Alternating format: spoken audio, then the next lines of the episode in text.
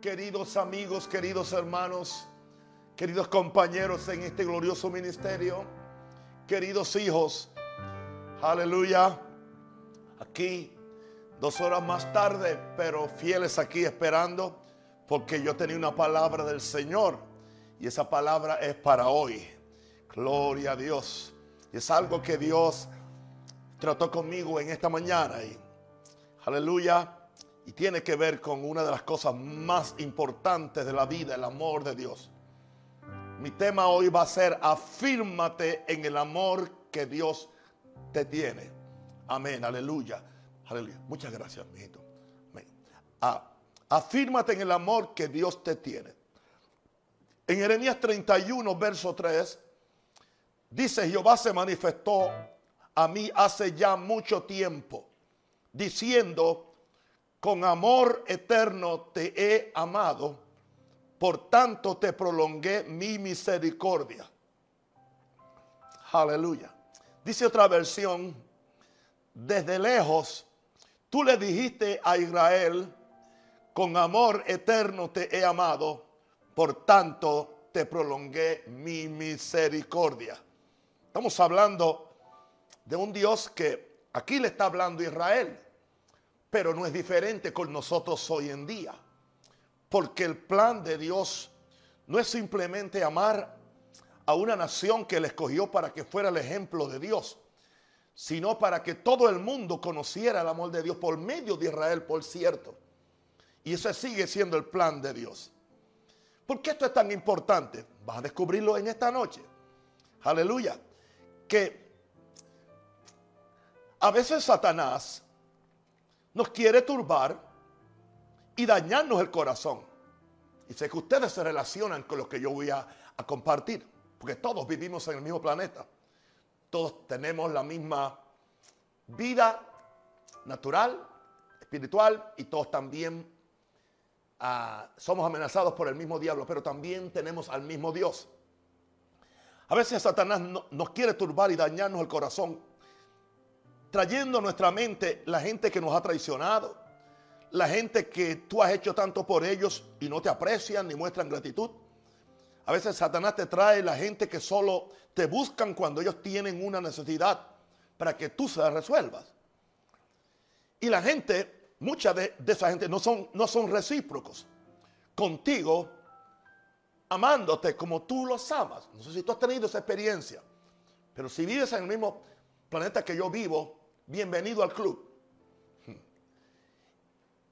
Y cuando esto sucede, Satanás puede tratar de jugar con tu mente, jugar con tu corazón, porque Satanás da cualquier cosa por dañarte el corazón, por desesperarte y por hacerte una persona que no cree en nadie. ¿Entiendes? Por eso es importante que tú escuches este mensaje. Porque cuando estas cosas suceden, tendrás que hacer una decisión. Y la vas a hacer tú o la voy a hacer yo. Amargar tu corazón y perder la paz. Si amargas tu corazón, pierdes la paz y pierdes la fe también. O puedes hacer un acto de venganza, vengarte. Pero ya tú sabes que eso es muy peligroso. O simplemente puedes ignorar como que esa gente no existe. Y algunos que practican eso creen que están bien. Yo simplemente lo ignoro. Yo no lo odio, yo lo ignoro. Lo que sucede es que hay, hay una cosa que se llama amor, hay otra cosa que se llama odio, pero hay otra cosa en el medio que se llama desamor. Y no creas que entrando en el desamor, desamor es no amar aunque tú no odies, no creas que estás muy lejos de empezar a odiar a la persona. Ahora, creo que hay un solo camino que es mucho mejor. Y el camino que yo he escogido. Es el camino que yo voy a caminar. Y es, posible que esta interrupción eléctrica que hubo esta noche, porque solamente se fue en la barriada donde yo vivo, en más ningún sitio, quería impedir esta palabra. Creo que hay un solo camino que es mucho mejor. Afírmate en la realidad que Dios te ama. Punto. Dios me ama. Bien lo sé. Su palabra me hace ver que los niños son de aquel. Es una canción de escuela dominical, pero yo, yo puedo cantarla cuando me siento un niño. Afírmate en la realidad que Dios te ama. Eso es más que suficiente para saciar tu vida de aquí hasta la eternidad. Con eso tú ganas. Con eso estarás sano, estarás próspero, estarás bendecido. Gloria a Dios. Ahora, te advierto algo. No esperes nada de los hombres, porque te haces esclavo de ellos y no siervo de Dios. Con todo respeto, no te hagas esclavo de los hombres, esperando que te amen, que te den o que, o que, o que respondan a tu amor o a lo que tú haces por ellos, porque vas a vivir de frustración en frustración. ¿Y qué voy a hacer con ellos? Ámalos. Segundo, bendícelos. Tercero, ora por ellos. Si puedes hacerle algún bien, hazlo. Pero pon tu dependencia absoluta, total y completa en el amor de Dios. Quien nos ha probado su fidelidad y la eternidad de su amor. Y la Biblia dice, maldito el hombre que confía en el otro hombre y pone carne por su brazo. Eso no es que tú vas a andar por ahí que no confías en nadie. O sea, tú no puedes confiar en nadie para tu felicidad, para tu satisfacción y para tu plenitud de vida. No importa. Ni aún en mis hijos, ni aún en mi esposa. ¿Entiendes? Sino que mi confianza plena y primaria tiene que estar puesta en Dios. Porque dice, bienaventurado el hombre que confía en Jehová. Y dice que va a reverdecer en años de sequía nunca le van a faltar las aguas. ¿Por qué? Porque esto no se puede hacer sin tú tener una dependencia de estas siete sencillas cosas, porque son bien sencillas que yo quiero compartir contigo hoy. Por cierto, casi no se las he escuchado a nadie de tan sencillas que son. Pues casi nadie piensa en hacer un mensaje así. A mí me lo dieron esta mañana. Después de tener algunas luchas espirituales, por cierto. Afírmate en el amor que Dios te tiene, a ti, a ti como persona. Piensa en ti ahora. Y dilo, Dios me ama. Dilo conmigo, Dios me ama. ¿Por qué no, por qué no lo adoramos ahora mismo? Señor, te adoramos, te adoramos por tu amor. Levanta las manos ahí. Señor, te, adoro porque tú me amas. Te adoro porque tú, tú eres bueno, tú eres maravilloso, porque tú me has traído hasta aquí, tú me has guardado. Sea que me has guardado y que, y que me has guardado, me has protegido, oh Dios, de la pandemia o que me has sanado de ella, aún te sigo amando. Porque tú eres un Padre amoroso, eres un Dios creador.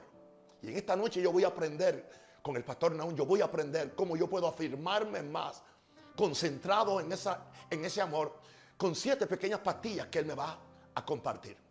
Vamos a ver, la primera. Amén. Afírmate en el amor que Dios, que usted tiene. Afírmate en el amor de un Dios que hizo un hombre, hizo un hombre para amarlo. Y que ese hombre también lo amara. Son cosas que no pensamos cuando estamos muy teólogos o muy religiosos. No sé cuál es peor. No pensamos en que, oh, Dios creó al hombre y podemos predicar un mensaje positivo. no, no, no, no, no, no, pero, pero, ¿por qué Dios creó? Porque Dios es amor. Dios es amor. Y lo que sale de alguien que es amor tiene la misma genética del que lo crea. Así que si Dios es amor, estas criaturas que él, que él hizo o que Él creó o que Él formó, traían la genética del amor. Porque es imposible. Los hijos se parecen a sus padres. Especialmente cuando son engendrados por Dios sin la presencia de, de ningún gene de pecado. Así que Dios quería alguien que tuviera su espíritu, no simplemente su vida como se le había dado a todos los animales y a todos los ángeles. Pero él quería que alguien, por eso dice que le dio su semejanza. ¿Qué? Por lo tanto, le dio, le dio su amor. Así que Dios, por amor, hizo un hombre para amarlo y que él lo amara. Wow. Vamos a ver qué dice Génesis 2.7. Escrituras que todos sabemos. Entonces Jehová Dios formó al hombre del polvo de la tierra. Formó con mucho amor lo formó con sus manos. Todo lo demás él lo dijo con la boca. Pero cuando se llegó a esta criatura especial, que él la iba a amar y que él iba a tener una relación de amor con él, Dios tomó el cuidado para hacernos la obra maestra y nos formó del polvo de la tierra. Y yo creo que Dios tenía una imagen. Porque dice, conforme a su imagen y semejanza. Agarré esto por lo que vale. ¿Será posible que estaba viendo a Jesús? Y que Jesús en el, en el, en el aspecto espiritual, Él tiene un cuerpo, pero pero es espíritu, pero como Dios es espíritu, Dios lo podía ver. Pero que entonces, cuando hizo ese cuerpo en nosotros, en nosotros lo proyectó en un cuerpo humano. Oh, poderoso. Entonces Jehová Dios tomó al hombre del polvo de la tierra y sopló en su nariz aliento de vida y fue el hombre un ser No solamente Dios amó tanto a Adán que entonces, o sea, no simplemente dijo, dijo, bueno, te impongo la mano y recibe. Te impongo la mano y levántate y empieza a caminar por ahí, e empieza a reproducir. No, no, no, no, no. Dios pudo hacer eso. Si Dios impone la mano, es muy poderoso. Pero Dios tomó un cuidado de Dios tener comunión. O sea, el primero que tuvo comunión con Dios fue Adán. Hay una expresión en inglés que se llama face to face fellowship with God. Comunión con Dios de rostro a rostro. Face to face, rostro a rostro. Aleluya.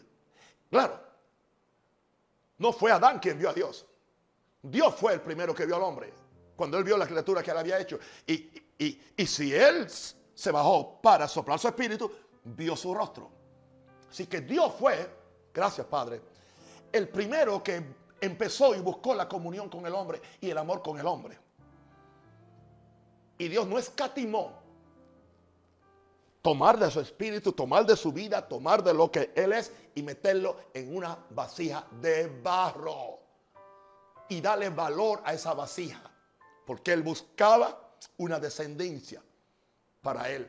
Él buscaba una familia para la tierra. Y Él buscaba un hombre a quien Él amar. Ahora, Génesis 1.27 dice, y creó Dios al hombre a su imagen. A imagen de Dios lo, lo creó. Varón y hembra los creo y los bendijo Dios. El que no ama no bendice. Dios me bendijo. Y los bendijo Dios.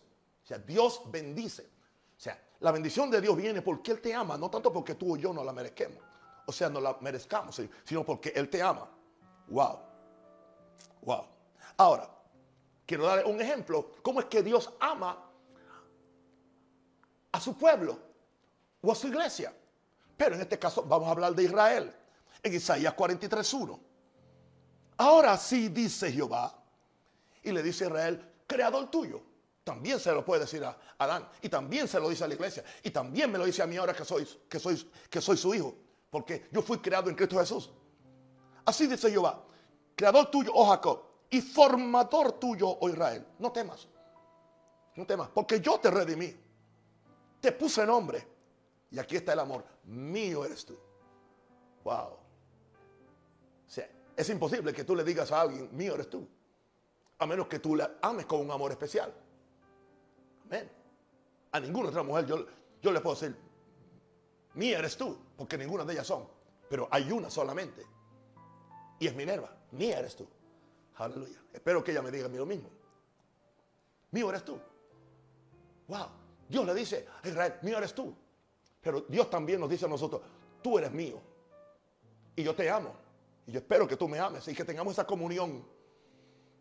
Wow. ¿Sabe por qué? Pero cuando tú estás esperando de todo el mundo que te ame, ese amor es imperfecto. Ese amor es temporal, seasonal love. Hay gente que ama por temporada. Entonces, no sé si tú tienes amigos o tienes hermanos que por temporada, uh, y después se olvidan de ti y, se acuerdan de ti simplemente, especialmente si tienen una necesidad. Vamos a dejar eso quieto ahí, gloria a Dios. Porque no estoy pensando absolutamente en nada, eh, en nadie. Espero que no. Bien. Hay un hombre, hizo un hombre para amarlo. Así que afírmate en eso. Dios me hizo para amarte. Te dije que lo de hoy es sencillo, pero es poderoso, es dinámico. Y yo siento la opción sobre mí para predicarlo. Lo segundo, a esta pareja, porque ya era una pareja. Es más, pude poner otro, otro, otro, ¿cómo es? Otro punto, que no hay que ponerlo, pero puede explicarlo. Lo vio solo y lo amó tanto que Dios, no quiero que esté solo. Buscó entre los animales a ver si había pareja y ninguno encontró. No. El elefante tenía la trompa muy larga, la jirafa estaba muy alta para darle un beso. ¿Entiendes? Así que, ¿a quién? ¿A quién? ¿A? Entonces, Dios dijo, wow, vamos a hacerle una ayuda idónea. Y Dios le hizo una mujer. ¿Por qué lo hizo? Por amor. O sea, cuando Dios lo vio solo, o sea, Dios dijo, Él no puede estar solo. Él necesita a alguien que de la misma forma que yo tengo comunión con Él, que somos de la misma clase, vamos a conseguirle a alguien a Él que sea de su misma clase. Por eso lo sacó, sacó a la mujer de una costilla. Y claro, y la vida que Dios había puesto en Adán, esa vida entonces se transportó a la mujer.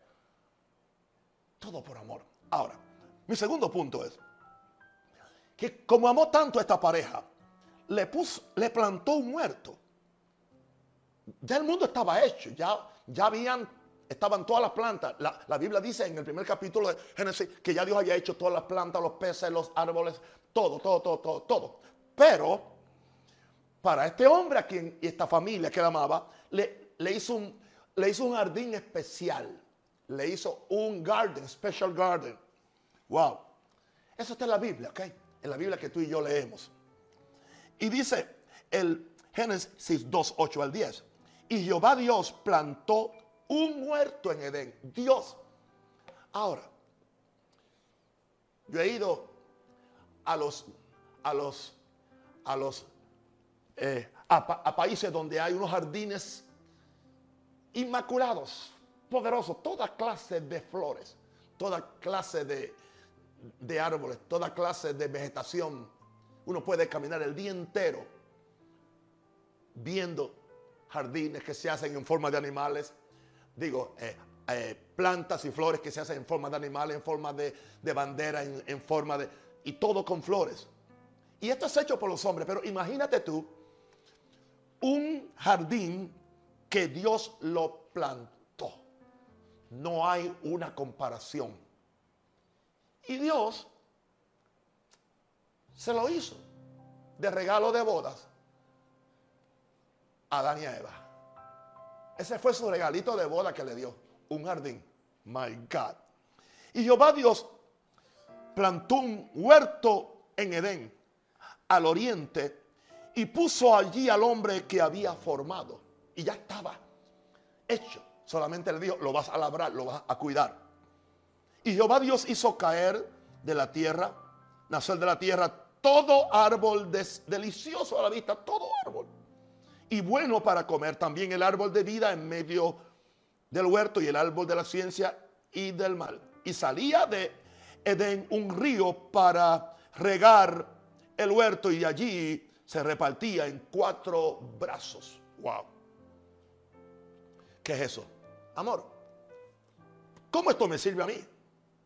Esto me sirve a mí que Dios, como me ama, sabe cuáles son mis gustos, sabe lo que yo necesito, sabe cuáles son mis necesidades. Pero a menos que nosotros entremos en saber que para lo primero que fuimos hechos fue, fue para la comunión con Él. El gran problema de la fe predicada en finanzas y la fe en prosperidad es que se concentra en el amor al dinero, se concentra en el amor a la posesión, se concentra en, un empoderamiento eh, económico.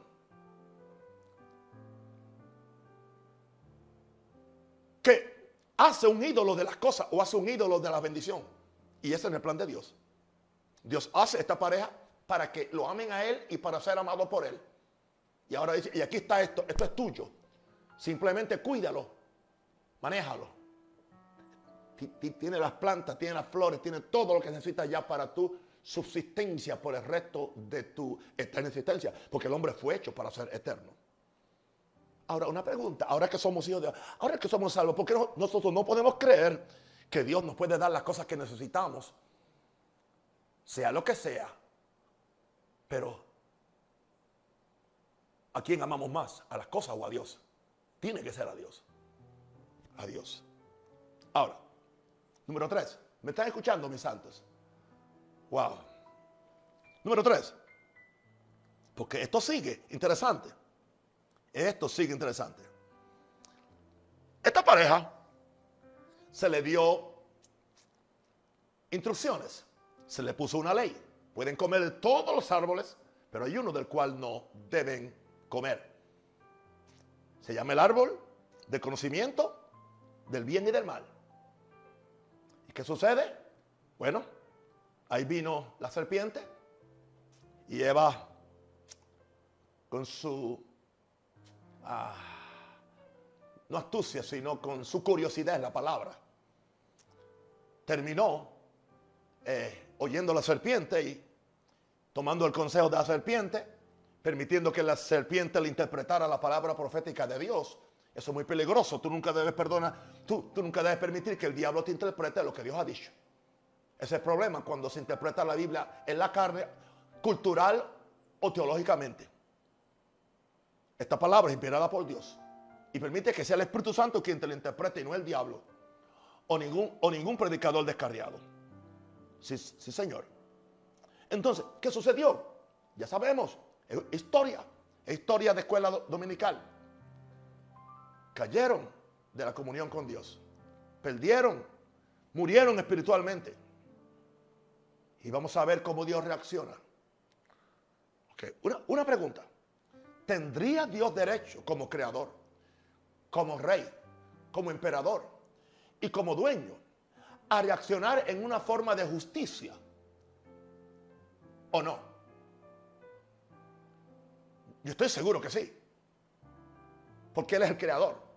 Estas son las, las criaturas. Dios simplemente podía, cuando ellos fueron tomados infraganti, o sea, cuando se descubrió su transgresión a la ley de Dios, es la primera ley. La primera ley que se puso era fácil. Come de todo, pero no comas de esto y ya. Era fácil. Eran dueños de todo. Wow.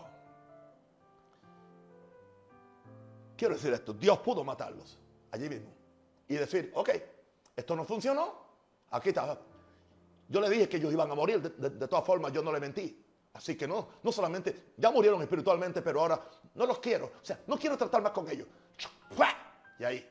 ¿Y qué hago? Hago, hago otro hombre. No tengo problema, hacer otro hombre. Pero no. Veamos el amor de Dios. Ok. En esa mañana, en esa mañana, o esa tarde, no sabemos. Dice que era la frescura del día. Dios venía caminando y diciendo, Adán, ¿dónde estás tú? ¿Dónde estás? ¿Dónde estás? Vamos a tener comunión. ¿Qué pasó con el lugar donde siempre te encuentro? Si hay un lugar donde nos encontramos y hablamos y echamos algunos chistes acerca de los peces, acerca de los animales. ¿Dónde estás tú? ¿Qué pasó? Y no aparece Adán por ningún sitio. Y Dios sigue entonces, entonces, entonces Dios truena con su voz. Y cuando Dios truena con su voz, ¿qué sucede? Adán sale. Señor, me escondí. Tengo miedo. ¿Por qué tienes miedo? Porque estoy desnudo. ¿Y quién te dijo que, está, que estoy desnudo? Y ahí empezó la confesión. Wow. El miedo surgió como consecuencia de transgredir la, la, ley de Dios. El miedo surgió como consecuencia de zafarnos de la comunión con el amor. Ahí donde hay miedo, por eso es que el perfecto amor echa fuera el miedo, querido. Yo no le tengo miedo a nada. Siempre y cuando que tenga comunión con Dios, pero el día que yo no tengo esa comunión con Dios, puedo tener temor. Empiezo a perder mi, sentido de fe y de confianza en Dios, porque el amor es lo que me da confianza. Oh, Jesús. Esto va a cambiar a muchos de ustedes. Este mensaje también es, es, es, un instrumento evangelístico. Tú se lo puedes dar a cualquier pecador y va a ser bendecido y va a recibir a Jesús. ¿Y qué hizo Dios? Aleluya. Bien. Y Jehová Dios hizo al hombre y a su mujer túnicas de pieles, túnicas de pieles, y los vistió. ¿Entiende esto? Cuando lo traicionaron, en vez de matarlos, y tenía el derecho a hacerlos, mató un cordero. Aquí empiezan los sacrificios. Aquí empieza Dios a hacer provisión de un cordero, porque Jesús es el cordero de Dios desde antes de la fundación del mundo.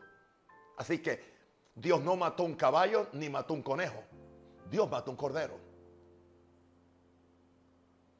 La Biblia no dice, pero hay cosas que se entienden, que tú puedes sacar la conclusión por todo lo que la Biblia dice. Y, y Jehová Dios hizo al hombre y a la mujer túnicas de pieles. Pieles, pieles, pieles de qué? De animales. Y los vistió. Tuvo que matar uno o un par de animales para vestir a ambos. Y los vistió. Así que es la voluntad de Dios que la gente ande vestida. A mí no importa lo que la moda diga. Porque fue Dios el primero que los vistió. O sea, todos los que, los que somos resultado de, de, la caída tenemos que, que cubrir especialmente nuestras partes íntimas y nuestra parte de reproducción. Porque son santas para Dios. No son para la exposición pública. Y eso incluye los pechos de las mujeres también por si acaso, hermanitas cristianas que les gusta por ahí pasar, aleluya, mostrando a, todo el mundo lo que no deben hacer. Y no diga que perdí ya el, el norte del mensaje, estoy aún en el mensaje, en el amor de Dios. Y los vistió Dios, le hizo túnicas de pieles, no le hizo un traje de baño, túnicas. Y los vistió. Pero fíjense lo que dije, en vez de matarlo, mató un cordero para cubrir su desnudez y perdonar su pecado. Es la primera vez que se derrama sangre. Sin derramamiento de sangre no hay redención de pecados. Así que la primera vez que ya hay un cordero sacrificado.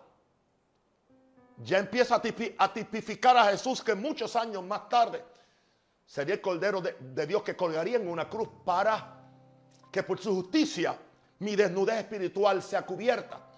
Y por el derramamiento de mi sangre, mis pecados sean perdonados. Y yo otra vez tenga comunión con Dios para yo poder disfrutar el amor que Él siempre ha querido tener conmigo. Porque eso es lo que Él quiere tener conmigo. Él no quiere que yo sea, un religioso que cumplo a regañadientes o que cumplo con las leyes con, los dientes apretados. No tengo que hacerlo. No, nada de eso. Él quiere que yo lo disfrute a Él, que yo lo ame a Él. Y aún creyendo toda la ley, la cumpla con amor y con satisfacción. Eso es lo que Él quiere.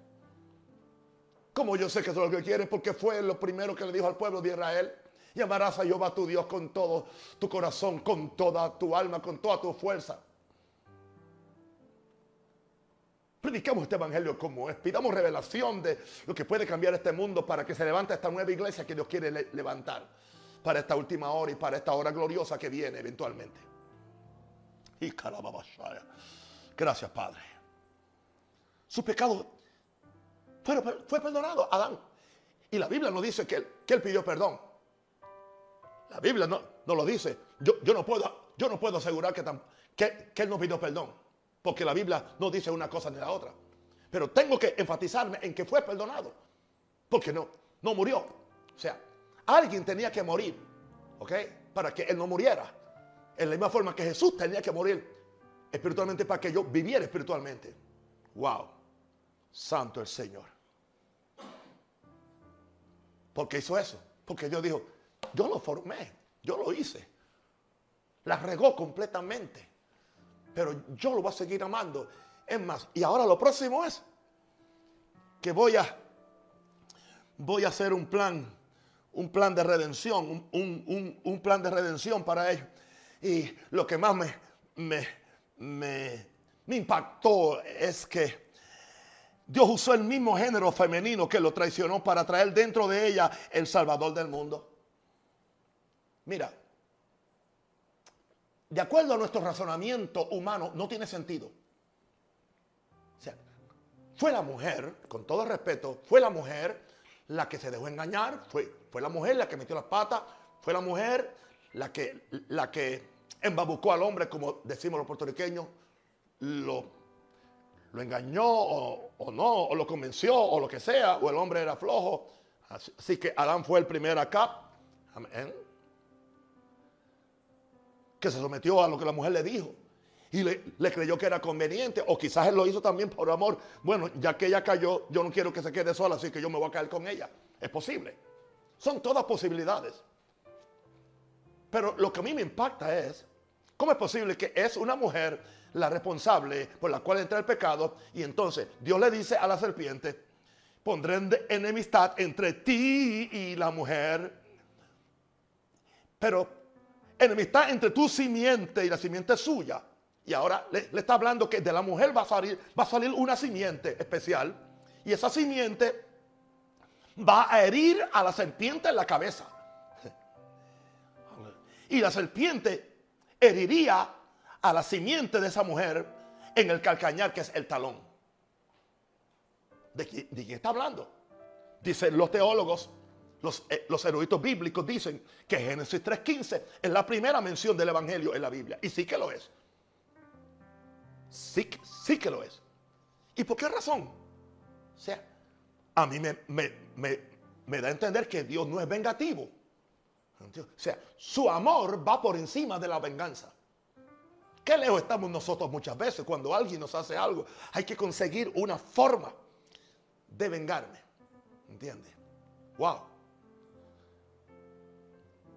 Él me ofendió en privado, pero yo me voy a vengar en público. Twitter, Instagram o Facebook. Y ta, ta, ta, ta, ta, ta, ta, ta. ta. ¿Entiendes?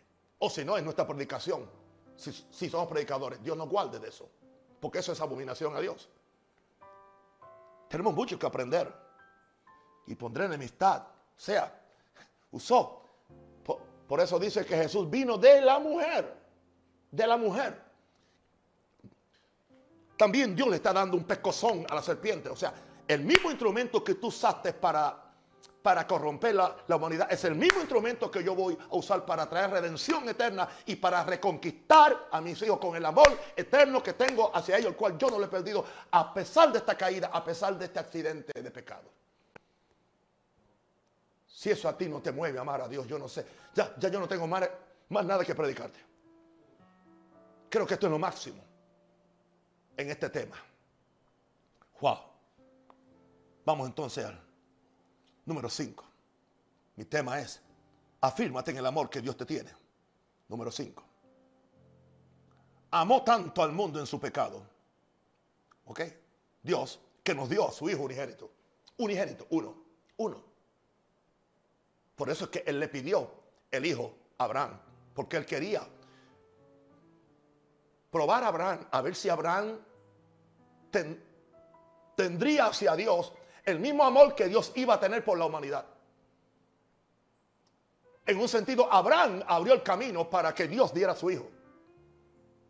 Aleluya. La, diferencia es que, que Adán llevó el hijo. ¿Ok? Pero el hijo fue cambiado porque, por un cordero y no tuvo que sacrificar al hijo. Pero en el caso de Jesús, a Jesús se, le llama el cordero, pero entonces el cordero ahora es cambiado por su hijo en la cruz. Bendito el Señor.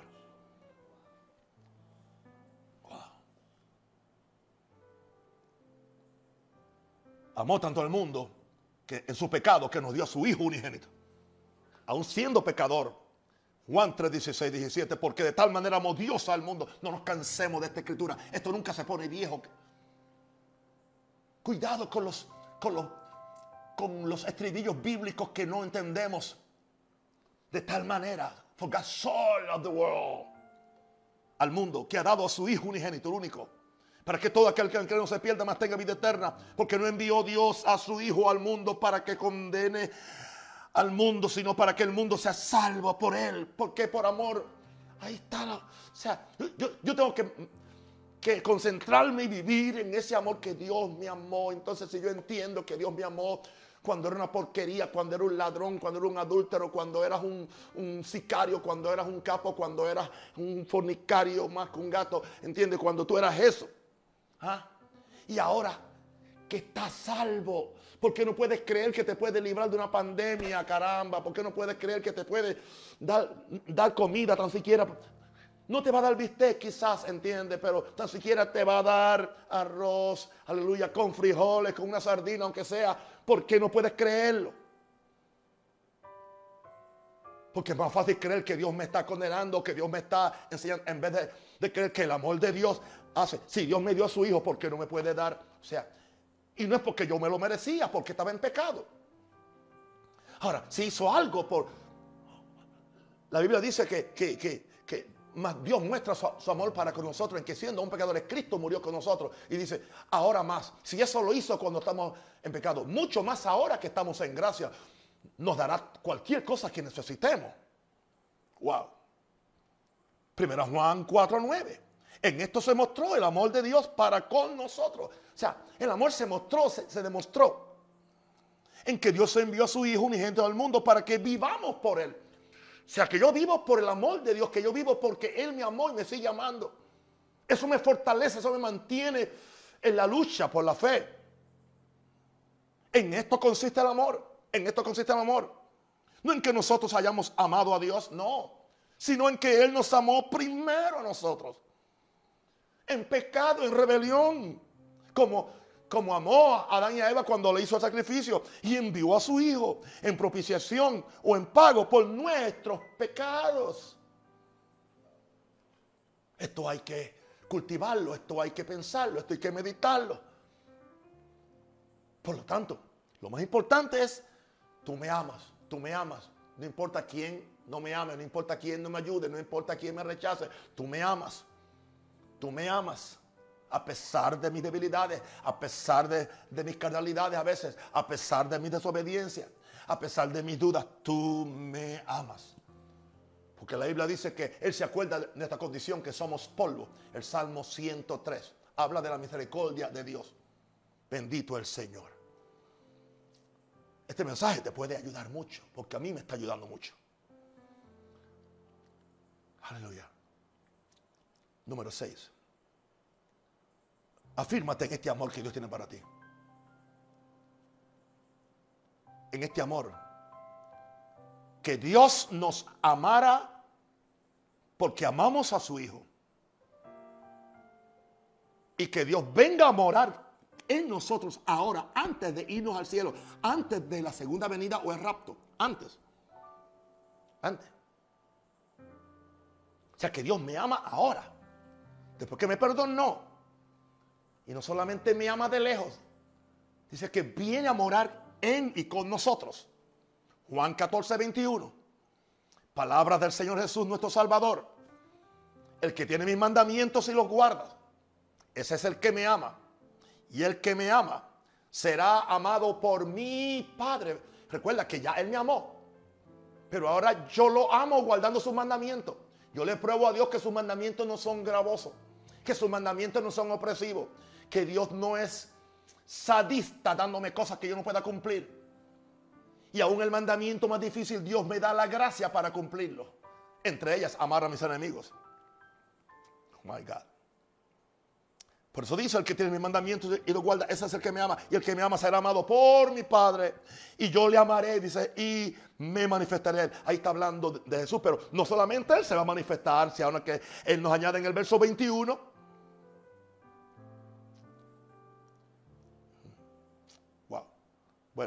me fue. Era el verso 20, 23, no el 21.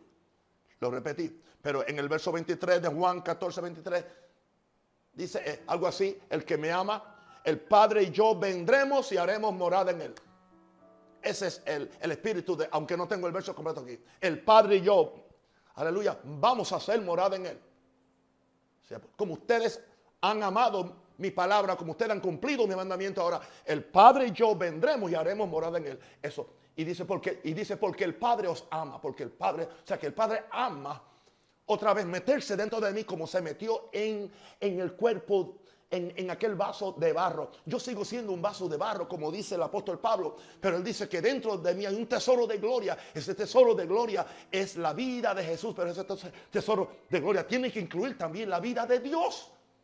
Porque él dice, vendremos y haremos morada en él. ¿Cómo yo puedo explicar que el emperador, el gran majestuoso del universo, el Dios, viva dentro de mí? Yo no puedo explicarlo, yo no puedo entenderlo tampoco, pero Jesús no puede mentir. en alguna forma, sea por medio del Espíritu Santo, pero Él vive en mí. El mayor vive en mí, Cristo vive en mí, el Padre y Jesús, los dos viven en mí. Por amor. Y dice que lo hace porque me ama. Y yo lo amo. Por lo tanto, yo no estoy solo aquí en la tierra. Además que Jesús me dijo, estoy con vosotros hasta el fin del mundo. Es por amor. no es por ninguna deuda que Él me tiene a mí. No es ni porque yo ayuno mucho. No es ni porque yo oro mucho y hago todo eso y lo seguiré haciendo por amor. Porque disfruto estar con Él y disfruto obedecerle. Yo amo obedecerle. Y ese es el amor más productivo. Y número siete, no quiero ser muy largo. Algunos de ustedes se tienen que ir a dormir, aunque otros se van a desvelar con el amor de Dios. Dice, esta noche es una buena noche para hacerme una vigilia con mi papá y hablar con él. No he dado orden a nadie, así que no diga que yo dije. ¿Quieres lo último? Y yo pudiera producir 21 puntos, pero no. Dios me dio estos siete principales. Cada predicador puede hacer su propio mensajito. ¿Sabe por qué yo me afirmo en el amor de Dios? Porque por amor Él ha decidido que yo pase, que, que yo que yo pase la eternidad con Él y Él conmigo. Él pasará la eternidad con nosotros y nosotros con Él. Eso ya es eterno. Y eso no tiene que ver nada con la tierra aquí, ya eso es eterno. Ya ese es el estado eterno, el estado óptimo, el estado último, el cual estamos todos buscando, sirviéndole, adorándole. Y vamos conmigo, Apocalipsis 21, 1 al 5. Aleluya. Vamos conmigo, Hermano, Apocalipsis 21, 1 al 5. Vi un cielo nuevo. Vi una tierra nueva. Porque el primer cielo y la primera tierra pasaron. Y el mar ya no existía más. Y yo, Juan, vi la santa ciudad, la nueva Jerusalén, descender del cielo de Dios, dispuesta como una esposa ataviada para su marido. Y oí una gran voz del cielo que decía, y aquí el tabernáculo de Dios con los hombres. Y Él morará con ellos. ¿Oíste eso? Él morará con ellos. Me ama tanto que quiere vivir conmigo por la eternidad. Y yo con Él. Oh, gloria a Dios. Y aquí el tabernáculo de Dios. O sea que Dios tiene en esa nueva, esa nueva Jerusalén que sale del cielo, hay un tabernáculo donde Dios va a morar con nosotros y nosotros con Él. Él quiere adorar con nosotros. Él quiere amarnos y pasar toda la eternidad conmigo y contigo y Él morará con ellos. Y ellos serán su pueblo, seremos su pueblo. Y Dios mismo estará con ellos como su Dios. Más claro no puedes decirlo. ¿Quieres algo más tierno? Enjugará Dios toda lágrima de los ojos de ellos. No importa las lágrimas, no importa los sufrimientos, no importa todo lo que ha pasado, pero no hay que esperar a ir allá. Ya Él lo está haciendo, ya le está enjugando nuestras lágrimas porque ya Él prometió en toda angustia de ustedes. Yo fui angustiado con ustedes. Y todos sufrimos diferentes cosas, pero por amor Él nos consuela. Y también tenemos el Espíritu Santo Consolador. Enjugará Dios toda lágrima de los ojos de ellos y ya no habrá muerte. Ya no habrá muerte. Ni más llanto, ni clamor, ni dolor, porque las primeras cosas pasaron. Y el que estaba sentado en el trono dijo, he aquí yo hago nueva todas las cosas. Y me dio escribe porque estas palabras son fieles y verdaderas. Eso es lo máximo del amor de Dios. Porque hay gente que te aman pero no quieren vivir cerca de ti. Te aman de lejos. Dios no, no es un amante de lejos. Es tan amante de cerca que aquel verbo se hizo carne. Dios hizo carne, se hizo como uno de nosotros para experimentar lo que somos nosotros, para experimentar nuestro sufrimiento, para compadecerse de nosotros por medio de su Santo Hijo Jesús. Y para eso sacrificó a Jesús.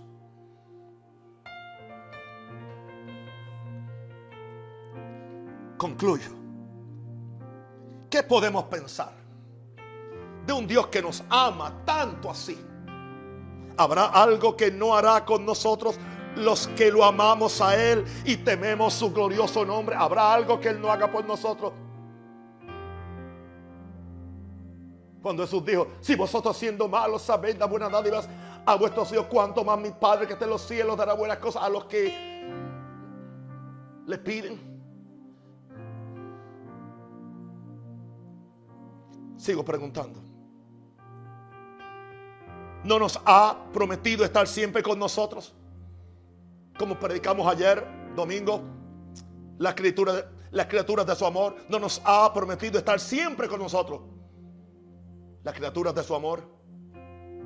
Mira que dice el Salmo 103, 8. Misericordioso y clemente Jehová, lento para la ira y grande, grande misericordia. Otra palabra para misericordioso es amoroso. Otra versión traduce misericordia como amor fiel o amor eterno. Hay otras versiones de la Biblia que en vez de usar misericordia usan el amor fiel. O otra versión dice el amor tierno. Fíjate. Hay una versión que dice el amor tierno, otra dice el amor fiel, otra dice el amor eterno. En vez de usar la palabra misericordia. Oh, gloria a Dios. Así que, verso 17, Salmo 103, más la misericordia de, de, Jehová. Vamos a cambiarlo por esas tres palabras. Más el amor eterno de Jehová. Más el amor fiel de Jehová. Más el amor tierno de Jehová es desde la eternidad y hasta la eternidad sobre los que le temen y su justicia sobre los hijos de los hijos.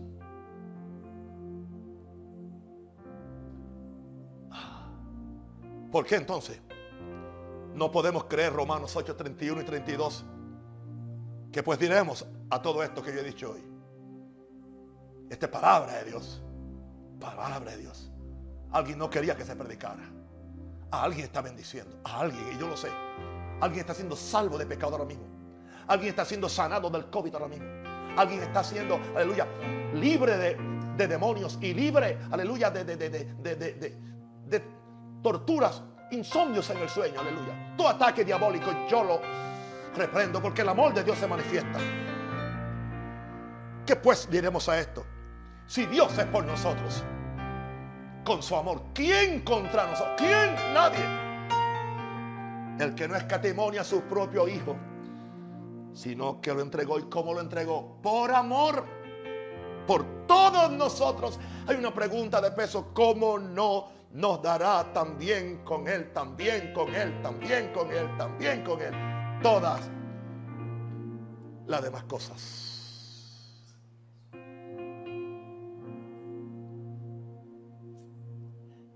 Aleluya. Gracias, Padre. Levanta las manos, dale gracias por amor. Él conmigo está. Puedo oír su voz y que su yo dice seré. Y el deleite que hallo en él allí con nadie tener podré. Él conmigo está, puedo oír su voz y me dice te amo. Y que es suyo. Si me dice suyo es porque él me ama dice seré. Y el deleite que hallo con él allí, con nadie tener podré. Yo no sé de ti, querido, pero yo me siento contento, alegre que te pude predicar. Esto a mí me, me oxigena, me llena como que estoy haciendo algo muy valioso. Y no es por obras, es por amor. Saber que Dios me ama. Dios me ama, Dios me ama, Dios me ama. Aleluya. El amor de mi Señor. Dulce, dulce, más y más y más y más.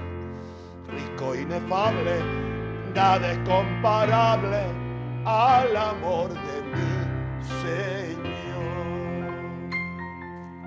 Queridos, hermanos, hijos, amigos, compañeros. Les amo, les quiero mucho.